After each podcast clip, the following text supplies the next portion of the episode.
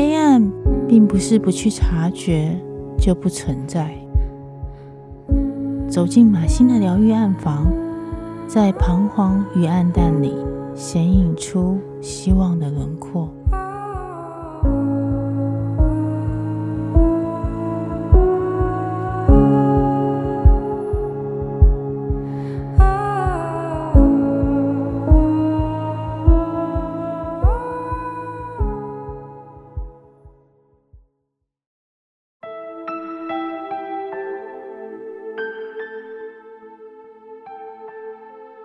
觉得就雅跟秀莲这对母女啊，做自己跟失去自我，很像是两种生命的辩证。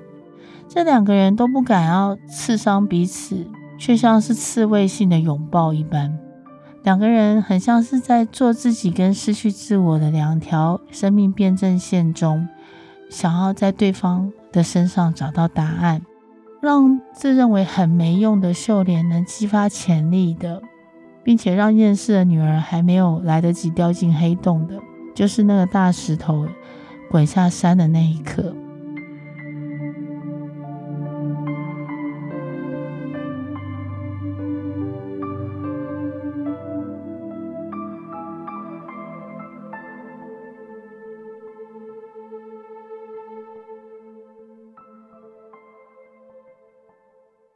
嗨，大家好，我是马欣，欢迎回到马欣的疗愈暗房。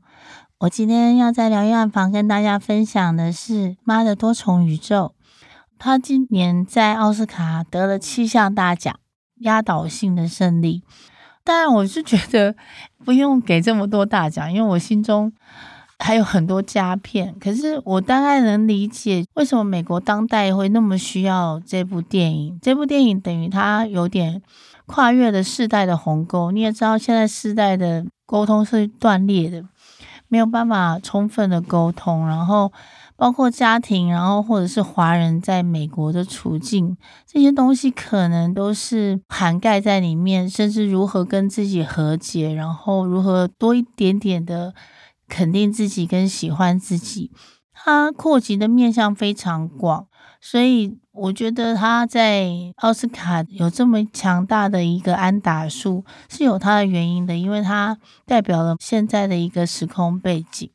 至于这部电影啊，他要传达的东西，我那时候看着看着啊，我就有点想到了日本动漫大师金敏的有一个作品叫做《千年女优》。《千年女优》啊，虽然是金敏看似最温和、最温暖的作品了，可是呢，其实。你也知道，金敏他很擅长写一些现代人的文明病跟妄想症的状况。可是《千年女优》她借由一个女生追求她各种的角色，包括她可能去实现了某一些登上太空的愿望啦，包括去实现了在某一个场景里面担任起一个好像是日本的那种原节子。担任的那种，好像我是一个这个时代的勇气跟女神这种角色，这些角色可能不见然是那个女生本人或她的本质，可是呢，她一直在追寻这样的东西，就是她之于别人可能可以发挥什么样的力量，以及她自己的能力可以到达哪里，她甚至幻想着，或者是她真的做到了，她跑去了宇宙，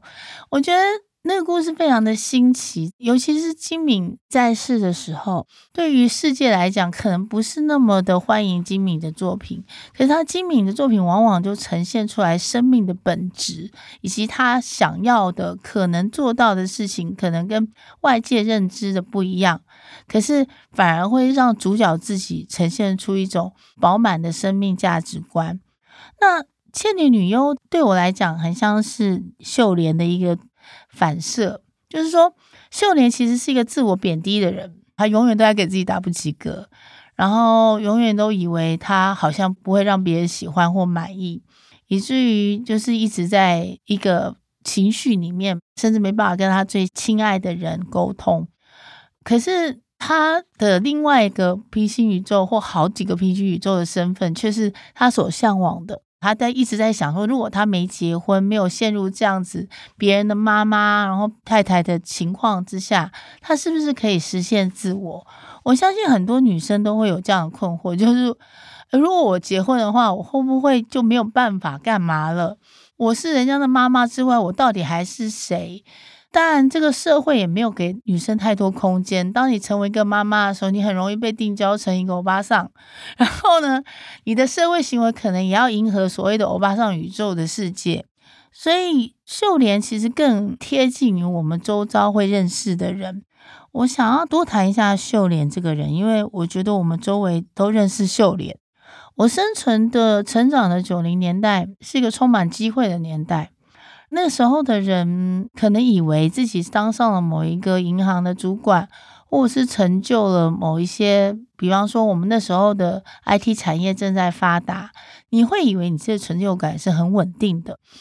可是呢，不好意思哦，到了千禧年以后。大概从二零一零或二零一九这一段时间，其实这个世界的价值观已经充分的展现了一种骨牌效应的质变。你再也没有办法依照你的名片或你的职称，认定说你的存在感是有价值的。当然，以前的九零年代也很歪啦，可是呢，现在更没有办法有一个共同的依归跟标准，这也造成了多重宇宙里面的老妈秀莲啊。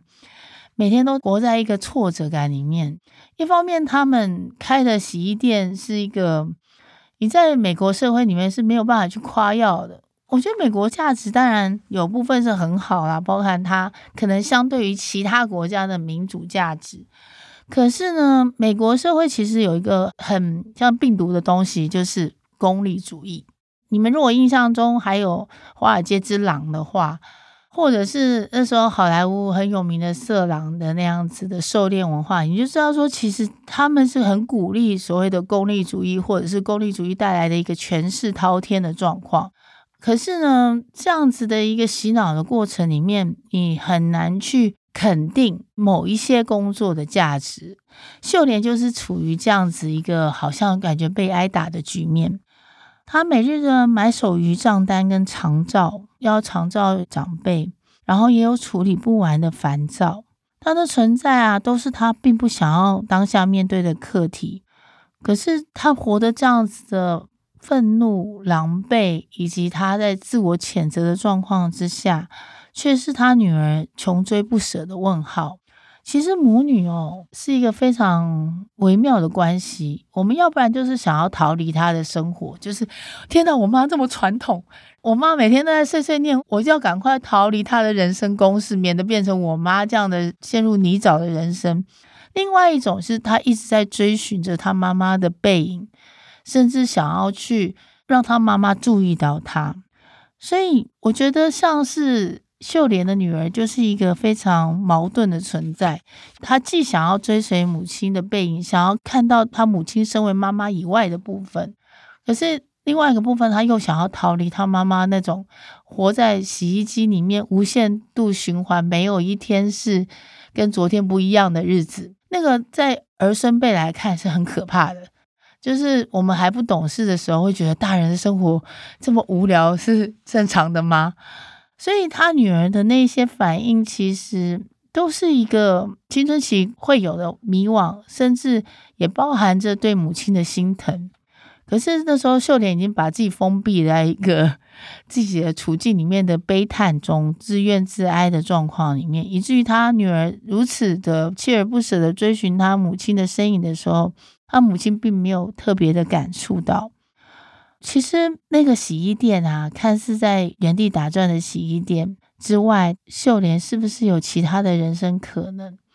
我们在女性电影里面常常可以看到，比方说金敏的另外一部电影叫《蓝色恐惧》，那里面的女生，包括她的经纪人魏玛跟她经纪人，都在崇拜着一种我们现在可能看到的 Twice 啊，或者是 Blackpink 啊那种，好像是令人羡慕的。女神不仅是崇拜他们的歌艺跟他们的舞蹈，甚至崇拜了他们的人生观。即便我们根本不知道他们的人生是过什么样子，可是他已经被我们当成是一个里程碑，我们可以效法的。无论他的一举一动、他的化妆方式，甚至他好像看起来是这样生活的，我们都想要追随，都想 copy。所以在这样子的一个伪真的时代啊，就是我们根本不认识的人，然后我们把它美化成是一个美好的人生，好像可以去向往的状况，这就进入了一种蓝色恐惧，因为不会每个人女生都有这样的资源去做一个令人羡慕的女孩。然后他们就一直追随着那个穿着粉红色，然后美好的舞台装，然后闪亮亮的一个男生都会喜欢的少女的背影，在那里过着一个很虚妄的日子。嗯，母女之间，或者是不同世代的女生，会成为彼此的魅影，然后甚至成为彼此的问答。可是这都没有正确的答案。你可能看到你自己的女儿在看 Blackpink，然后。非常向往着他们，因为 BLACKPINK 其实你会发现，它跟 TWICE 的形象跟素素的完全不一样。TWICE 多多少少它还是有一点点邻家女孩，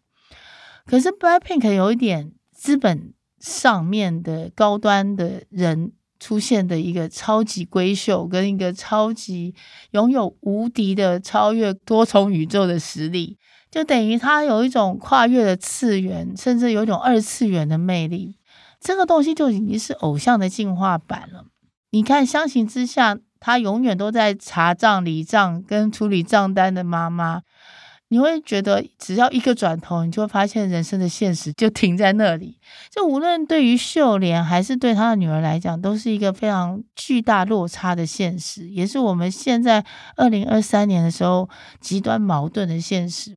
所以我觉得这个电影真的蛮写实的，就是虽然看似是一个。以科幻包装，可是他完全完全就是在讲的一个不合乎时宜的一个女性，然后如何肯定自己。她秀莲呢，在洗衣店里面看似是她的多重宇宙里面混的最烂的版本，然后她就是已经没有心思打理她的外貌。有些长辈啊，你没有办法跟他沟通，是因为他累积可能三十多年的怨气啊，然后所以他等到他能够想要讲出来的时候，他就已经是像哥吉拉的语言一样。而是殊不知，其实那个东西就是，你如果有一件事情有心事，或你的个性被压抑了二十几年，我不相信你那时候讲出来的时候是一个完整的语句，或是有个逻辑的东西，代表了那个人其实他。过去起码十年来，都是一个对自己非常沉默的人。即便他很聒噪，他都想要漠视他自己内心里面真正想要做的事情，压抑了太久。所以呢，他的女儿、他的家人，其实都没有人在听到秀莲到底在讲什么。久而久之，他也没办法跟人沟通了，也没办法有心思去倾听别人。这样总是被人生追赶的无路可逃的秀莲啊，却被设定为可以拯救多重宇宙的一个救世主。那时候就显露出来这个娱乐片的荒谬跟黑色幽默。嗯，习惯被所有父执辈跟自己否定的秀莲，其实没有办法分辨说自己同时存在在多重宇宙的哪一个版本是更好的选择。正当秀莲纠结的时候，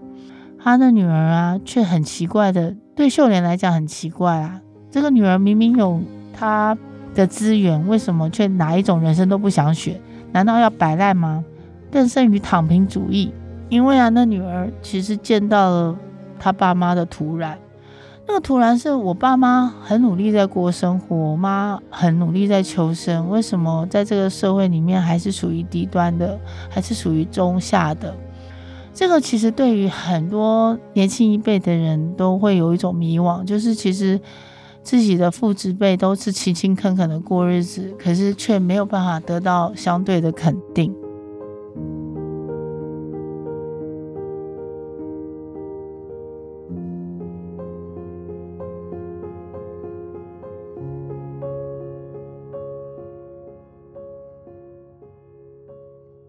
所以这个电影那时候非常多的美国华人非常感慨或者是感动，就是你知道，大家每次出现在荧幕里面的华人都是在做会计，要不然就是洗衣店嘛，要不然就是李小龙嘿嘿哈哈这样子。所以终于有一些真实的血肉出现在荧幕上面，他们其实等了非常多年，才有一个愿意直视他们人生的作品。我小时候常常听到长辈跟兄长说：“来来来，一定要去美国，然后去了美国才代表自己的人生是要发达了。”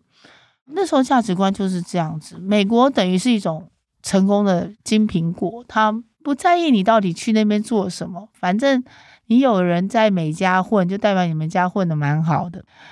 可是呢，现在回首起来，我们九零年代这种充满机会主义，然后在美国雷曼风暴还没有爆炸之前，然后现在矽谷银行也还没有完蛋之前呢，我们其实都还蛮相信美国这个成功的单一价值。我记得我那时候上班哦，大概九零年代的时候，经过银行那些商号，就常常会看到有些人在玻璃窗里面在做那个口号跟体操。然后彼此像拉拉队一样鼓舞士气，然后之后又闷不吭声的回到那个柜台后面。嗯，我就觉得那一幕很荒谬，就是我们那时候完全移植了美国的卡内基的思想，然后不停的上各种成长课程。九零年代就是这种发烧的气氛，活在富裕的九零年代，仿佛不成功就是你的责任。那那个秀莲啊，就在承受着这样的挫败感。就是你明明到处都是机会，机会主义，你又好不容易去了美国，可是为什么还混得这么不尽如人意？这种事情背后的原因不会有人去追究。总之呢，这个挫败感就如影随形。但其实九零年代跟两千年后出生的人所感受的世界其实完全不一样的。所以呢，他跟他的女儿出现了一个没有办法彻底了解的鸿沟。我相信这个鸿沟也出现在台湾。嗯，秀莲这一代哦，刚好年少的时候就要面临生存问题。就是你华人或者有色人种在美国，其实他能够选择的东西，除非你今天是常春藤大学，不然你选择的就是非常直面生存的这个问题。所以呢，秀莲这一代啊，永远都必须要证明自己有用。他没有办法顾及其他人的感受，因为他忙着要证明他自己有用。就算是呢，另外一个平行宇宙里面，他混到能够走星光大道的红毯，那个秀莲，他其实每分每秒也要证明自己对他人是有用的。也就是说，每个宇宙里面的秀莲都在一个很大的一个生存困境里面，就是我时时刻刻都要证明我好有用哦。可是你会发现，上一代真的。活在这样的一个可怕的命题里面，就像是杨德昌的《一一》一样，那里面吴念真演的角色，他之所以不选文科，要选理工科，也是他这辈子就要扛的那个十字架，就是说，我要证明我自己真的好有用，才对得起祖先，才对得起爸妈，才对得起所有的同学。这个东西在上一代是一个遗毒，可是秀莲这个角色完全是一个。我们看起来很轻盈的、很娱乐的方式来告诉我们，其实他们那一代扛的枷锁到底是什么？我觉得每一部电影都是这样，就是第一次的话，先用感受去体会那个电影里面的场景、光影、细节，还有人物的细微的动作。之后你慢慢在消化的时候，你再用脑子去分析这个故事里面的脉络。这样子好像是会泡茶一样啊，慢慢的你就会有一种回甘的滋味。秀莲呐、啊，无论活在他人视角的制约人生，还是他梦想中可能可以实现自我的那个两三个不同的自己，都在不停的打架着。然后呢，他女儿呢，就活在一个个人主义的时代，凡事都有可能，足以让每个活在个人主义里面的人。迷失，这个就是很像是你知道，现在做自己听起来有点像是个笑话或假命题，就是做自己啊，就很像一个小鹿被放生在一个大平原里面，就说啊，这边也没什么坐标，然后我好像所有的事情都可以实现。等到我所有的事情都尝试过，一个不小心嘛，三十八岁啊，那个时候呢，你还是不知道怎么做自己，你可能就某一个两个工作可能还可以维生，可是。你这样子把一个小鹿放在一个莽原里面，然后叫他自己去本能性的去找到自己是什么，这件事情其实很荒谬。就是我们在这么短短的二十年，才一直在提倡着这样子的一个洗脑口号，要做自己的时候，其实形同一种焦虑。你会发现很多三十几岁的人就发现啊，为什么我混了这么多年，连做自己都办不到？殊不知这个东西根本就是一个不太可能的，会被验证到的存在的命题。所谓的做自己，通常哦，都是你知道自己不要什么，或者是说别人反对你做什么的时候，你竟然还可以坚持在这种痛苦之下。你明明知道痛苦可能会维持十几年，或者是两三年，让你的收入并不稳定，或者是让你觉得自己。很害怕，可是你依然会忍不住想要去做的那件事情才是做自己。可是，一般人不见得有这个幸运，会碰到这样刚好的一个抵触跟愿意去搏一搏的状况。于是，很多人就在漫漫的大海之中寻找一个黄黄的游标一样的这个东西。其实对下一代来讲，其实是很不公平的。只是没有什么人去点出来，大家都只会说啊，你们已经很幸运了啊，都可以做自己，还在啰嗦什么？所以他的女儿也是一个很倒霉的家伙，就是他其实没有那么多的资源可以做自己，而且这个做自己，就像我刚刚讲的，这个假命题其实困扰了很多人的大半生。女人活在一个绩效社会的时代，绩效社会是大概在最近这十年才开始的，就是我们非常的重视 KPI，重视流量，重视数字可以帮我们说话。KPI 时代、绩效时代有一个特征，就是随时都会活在“你很棒哦，你还可以再加强一点，嗯，再多加油就好了”这一类充满口号的年代。可是你很棒，你可以做到的，是什么意思呢？就是预设了我只做到八成努力吗？如果我已经花了百分之百。百分之一百二十的努力的时候，你还跟我讲说你还可以做得更好的时候，是不是就很像是压倒骆驼的最后一根稻草呢？这种永远都是你还可以的，反而会让人觉得欲振乏力。而秀莲呢，则是活在一个怎么做都不够好的传统年代，这是他们母女两个啊，面对这个时代啊，完全没有办法了解彼此的原因。秀莲讲很多的话。别人都没办法听进去，他一是觉得非常的委屈，因为所有的潜台词他都在讲着，在我为你们牺牲了这么多的情况之下，你们还怎样怎样怎样？他的确就真的把自己活生生的活成了一个战壕，但他不知道该怎么办。除了是太太，也是别人的母亲外，感觉上他婚前就已经很努力的在做一个好女儿。于是到了中年的时候，他才发现他自己究竟被丢到哪里去了呢？可能丢到宇宙的黑洞里了吧。这时候我就又想到了金敏的《千年女优》的一个命题，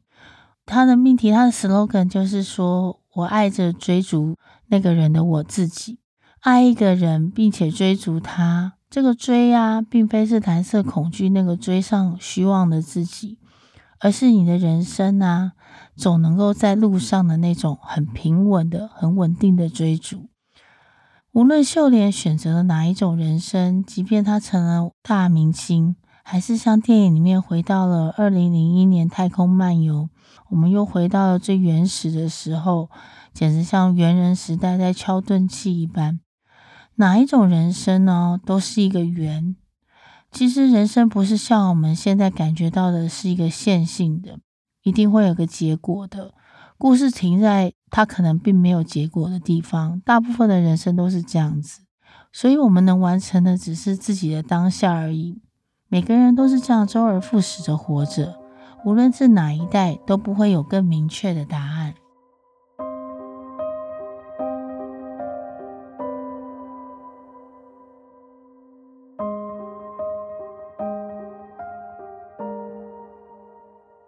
我觉得 Joy 啊，跟艾芙琳啊这对母女啊，做自己跟失去自我，很像是两种生命的辩证。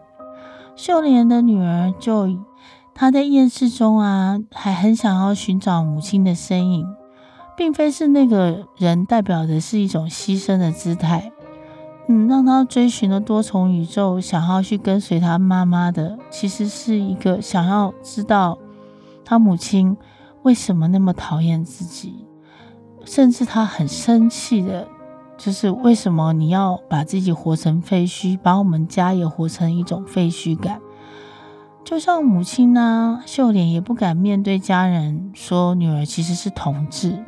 她虽然表面上看起来已经接受，可是她仍然没有办法承受外面的一个眼光，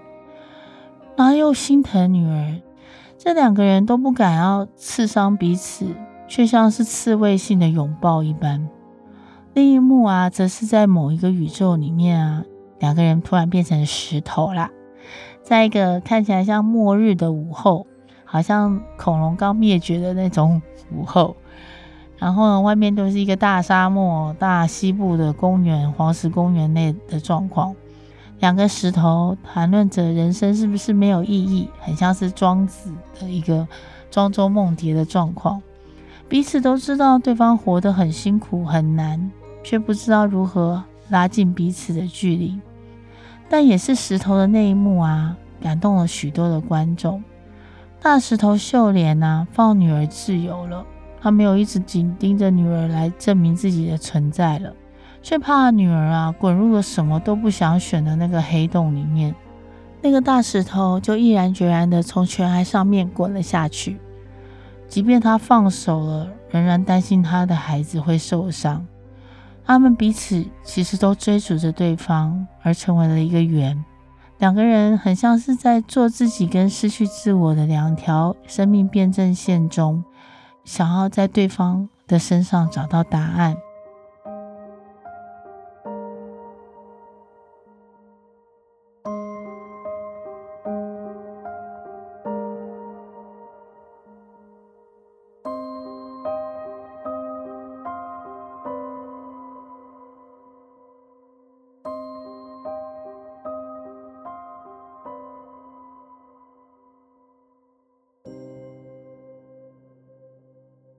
这个世界未来会很大很大的不同，因为它就是像当年十九世纪工业革命一样的不同。那对于这样子没有办法预测的变数的时候，亲子之间的关系是相对稳定的，是相对彼此能确立，因为对方的存在而有了一些意义跟用处。这个关系虽然很多人急忙逃离，好像过完年以后初三就想要回到台北还是哪里的，可是我觉得相对于时代的变脸，其实父母之间，无论你是讨厌这个关系还是喜欢这个关系，它永远都会成为你想要去追索的命定。这很像是是枝裕和的《比海还深的母亲》的那一段话。他知道那个他的不成才的儿子良多有多么沮丧，有多么自苦，有多么自我谴责。但他在知道自己时日无多，其实你可以看得出来，他的身影越来越憔悴，他的动作越来越疲惫。他在时日无多的一些夜晚的时候，留给良多的话语，他通常都是很轻松，可是只有在讲那句话的时候，其实无比震惊的。他说道。我自己认为我无法做到比海还深的爱。其实会这样想，会想说自己的爱是否比海还深，就是已经爱到了一个彻底的极限了。于是他让他的儿子良多在台风夜快要来的时候去找寻他的孩子来和解。他要让儿子记得的是，你要记得如何去爱另外一个人。如此，无论如何。以后的逆境有多少，都能够因此回到原本的路上，因为你爱这个人，然后你必须要稳定自己，你必须要有一个部分是让对方挂念或对方牵挂或羁绊的。有这样的一个人，等于是一个圆周的一个点，你会因此把不好不坏的人生给走完。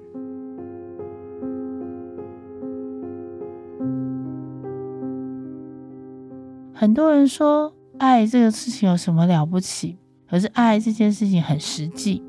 你当你爱别人的时候，听起来或许很蠢，可是呢，那是为了自己。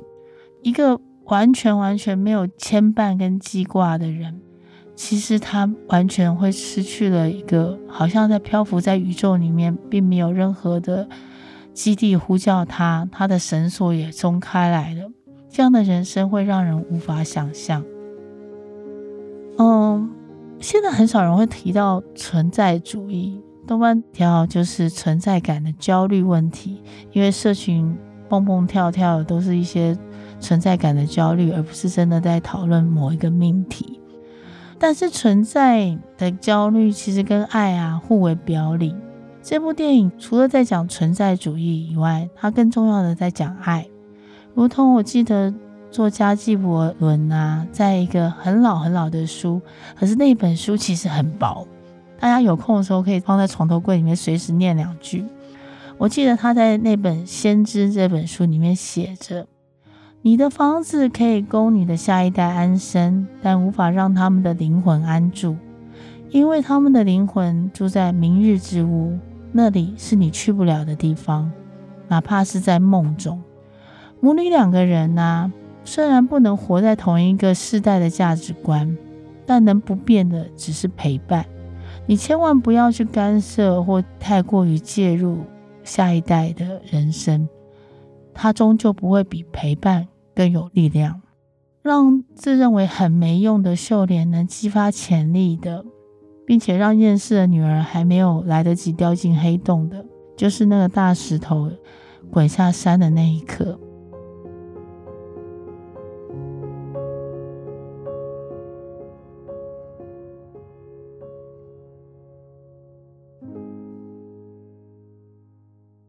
大石头滚下山的那一刻呢，不好意思，又要提到千年女优。她的女主角啊，演了各种的角色，就好像她穿越了各个时代，穿越了那个日本战争的必须饿着肚子要荣耀所谓的大日本帝国主义的时代，又活到了一个所有国家都想要往宇宙征伐的时代，然后她当了一个太空人。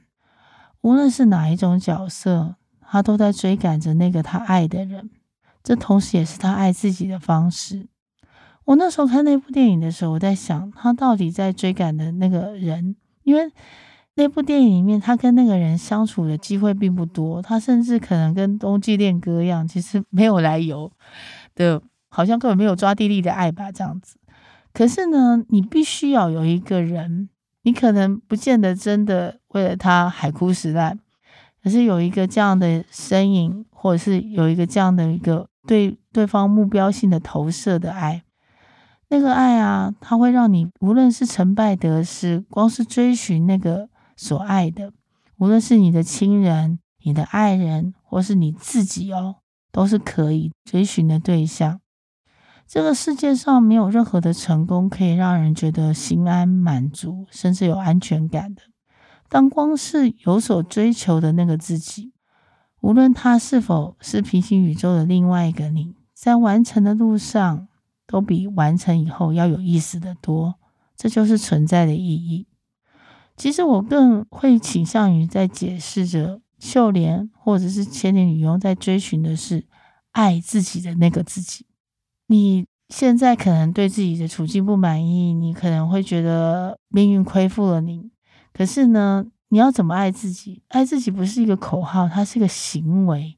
你要爱着一个有无限可能的，你还有愿望可以追求的，甚至还有别的好奇心的自己。在你每天被各种琐碎给掩埋，然后在你每天必须要记账，然后必须要去像秀莲一样弄。故障的机器的这些琐碎里面，你有一个另外一个自己，是你充满了好奇，你充满了想要去实现，甚至它可能是你潜在的不为人知的一个嗜好都好。比方你去画画，比方你去做了一件大家觉得你好像白费功夫的事情，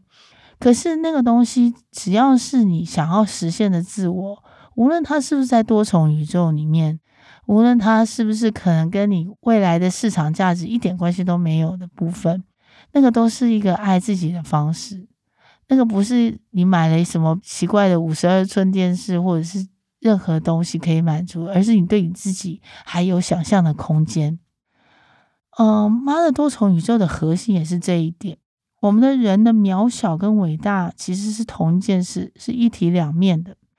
当然，我们常常会讲说，人其实是一个不是很好的物种，它会去屠害其他的种类，或者是让地球整个看起来快要毁灭。可是有一个很重要的核心，是人类唯一可以达到，唯一让人类显得好像真的像万物之灵的是，我们的渺小跟伟大是一体两面的。那就是我们只能爱着爱着他人的我们自己。这讲起来会不会有点绕口令？其实不会，就是我们只能爱着爱着他人，那个他人可能是你无法想象的自己。就是秀莲，她可能就算她现在是一个武打明星，然后成就了她奥斯卡的最佳女主角，可是她的人生并没有到达尽头，她还可以去想象。她还可以去做什么的那个自己，那个自己可能在当下也是个他者。你要去完成他，你要去爱着那个爱着什么东西的，还在追寻的那个什么东西的那个自己，你才会显得伟大。可是那个伟大要从自己很渺小开始。这也就是我们这部电影里面啊，它有很多很多，与其他说它有多重宇宙，其实它是一个多重意义的生命。不是你看到的那个当下是不是灰头土脸，而是你对自己的想象力到底可以到达哪里？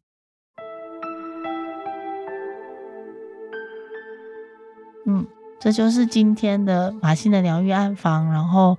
我所看到的妈的多重宇宙，不一定要从科幻或者是什么量子力学去研究它，而是你要去想象你对自己到底还有什么样的想象空间。从这一步开始做起的时候，人生无论是不是要处理各种琐碎，都有意思多了。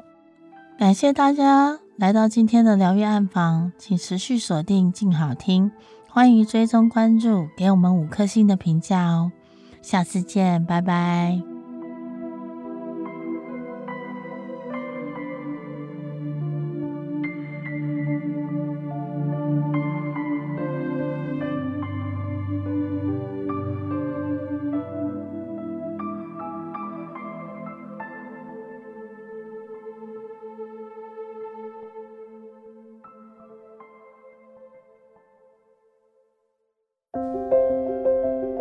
想听爱听，就在静好。